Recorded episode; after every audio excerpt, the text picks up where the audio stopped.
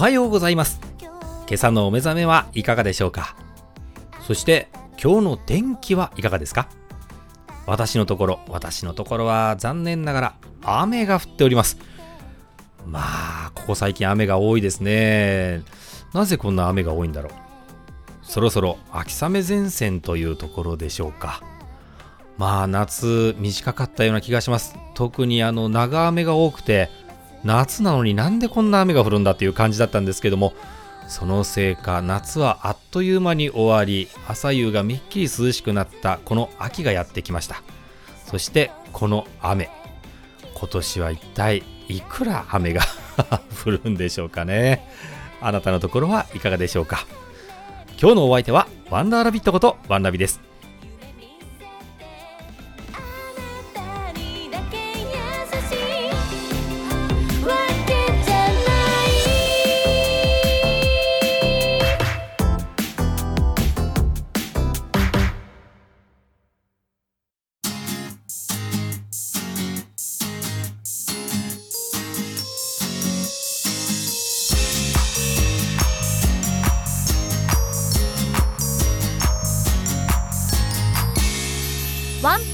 ジオワンワンワンワンワンダーラビット。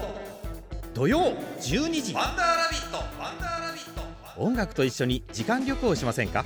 ワンダーラビットの天草ぴょんぴょんトリップ。今週はどんな旅が待っているんでしょうか？土曜12時。ワンピョンです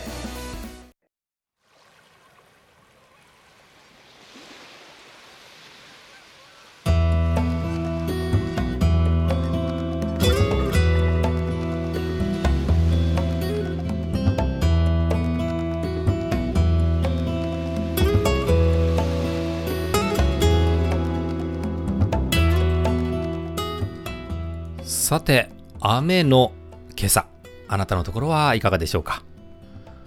もう、そうですね。外出をしなきゃいけない。外出をしなきゃいけないっておかしいですね。平日は仕事に行かなきゃいけないので、外に出なきゃいけない。そうすると、この雨っていうのがちょっと厄介で嫌なんですよね。あなたは雨って好きですか？あまり好きという方はいらっしゃらないんじゃないかなと、まあ、勝手ながら思ってるんですけどね。まあそもそも天気予報が天気予報というか天気が操作できればいいんでしょうけれどもまあなかなかそういうわけにもいきません。それよりも天気の見方まあこれを覚えていった方がそうですね対策もつけやすいかなと思うんですけれども天気の見方ってわかりますか？え？空を見ればわかるだろう。まあまあまあまあそれはそうなんですけどね。それはそうなんです。まあただて気象用語とかあるじゃないですか。気象用語。そうなると、そう言えますか？例えば、一時雨とか、後晴れ、そして時々曇りとか、こんな気象用語あるじゃないですか。なんかファジーで曖昧な言葉。これってなかなかなんとなくは分かってるんですけど、でもなんとなくしか分かってないと思いませんか？思いますよね。こんな気象用語。みんながいまいちわからない気象用語の第1位になるそうです。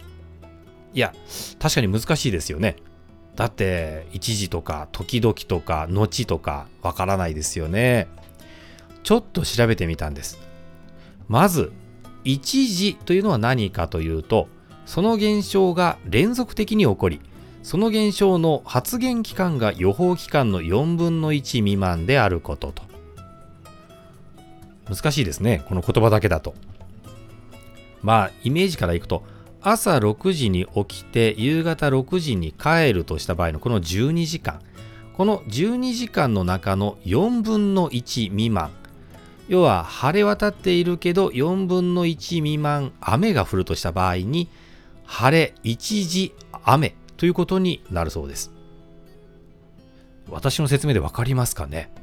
要は朝6時から夕方6時までの時間に雨が降る確率の話というところでえー、理解していただけるといいんでしょうかね。そうすると、晴れ、一時雨。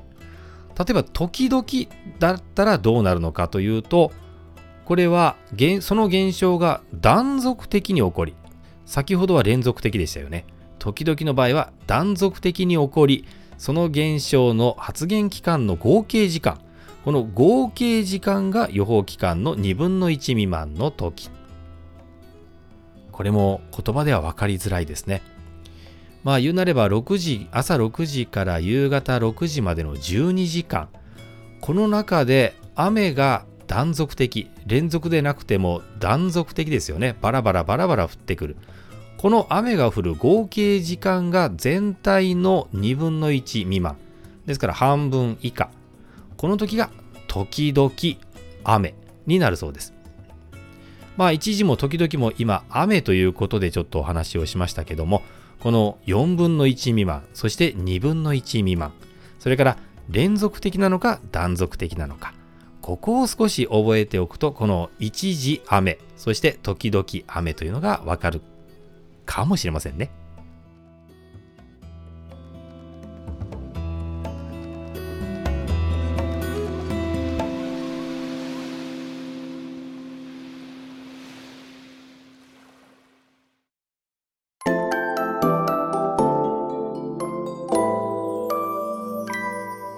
ワンピョンラジオ。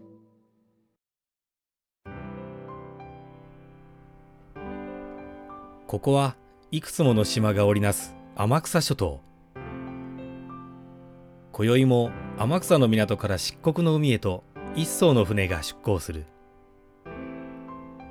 闇のし島に身を置けば不思議と素直な自分に出会う。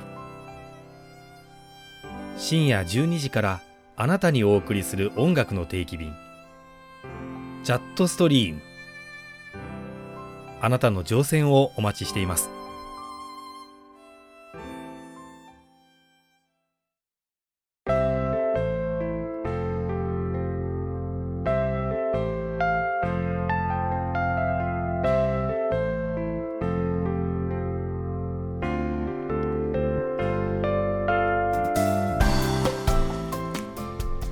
さて気象用語少しでも伝わりましたでしょうか？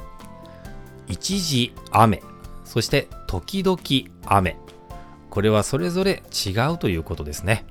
まあ言葉も違いますから違うだろうということではあるんですけれども一時雨というのはその予報の時間期間ですね。これが4分の1未満であること。要はそうですね6時から6時までですから12時間の4分の1ということは3時間未満ということになりますかね。連続的に降る時間が4分の1未満ですから3時間未満ということですよね。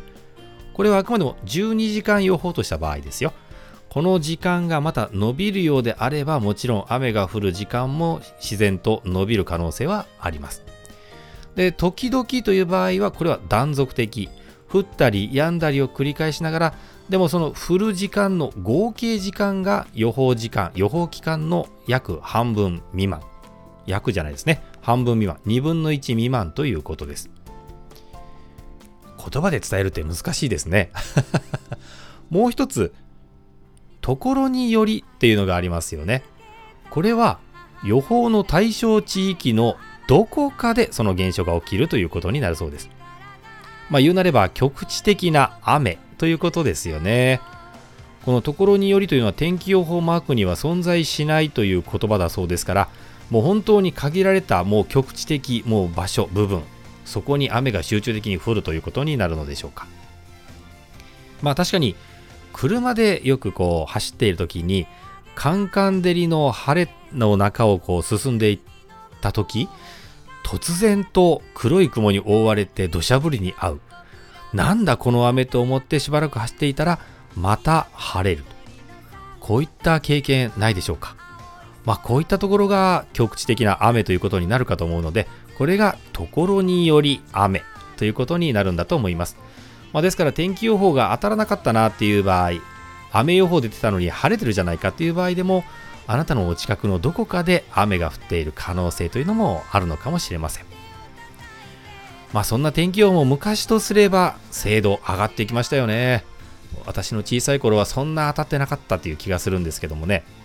ですから今は予報通り、例えば雨が降るとした場合には、ちゃんと傘を持っていけば慌てずに済むのかなと思います。そんな傘といえば、私今年日傘を買ったんです。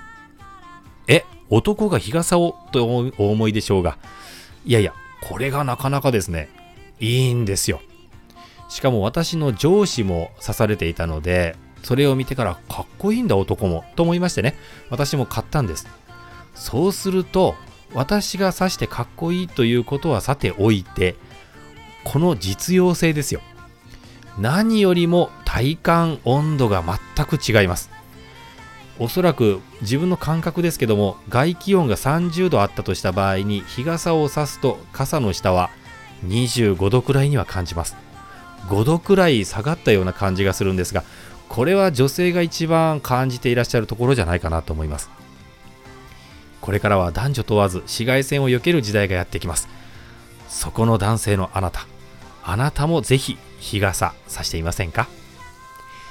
それと台風の進路も気になりますね14号ですかあの北にまっすぐ登ってきていますけどもそのまま突き抜ければいいのに右に曲がってきそうな雰囲気がありますえー、ぜひ今後の台風情報にもご注意をお願いいたします。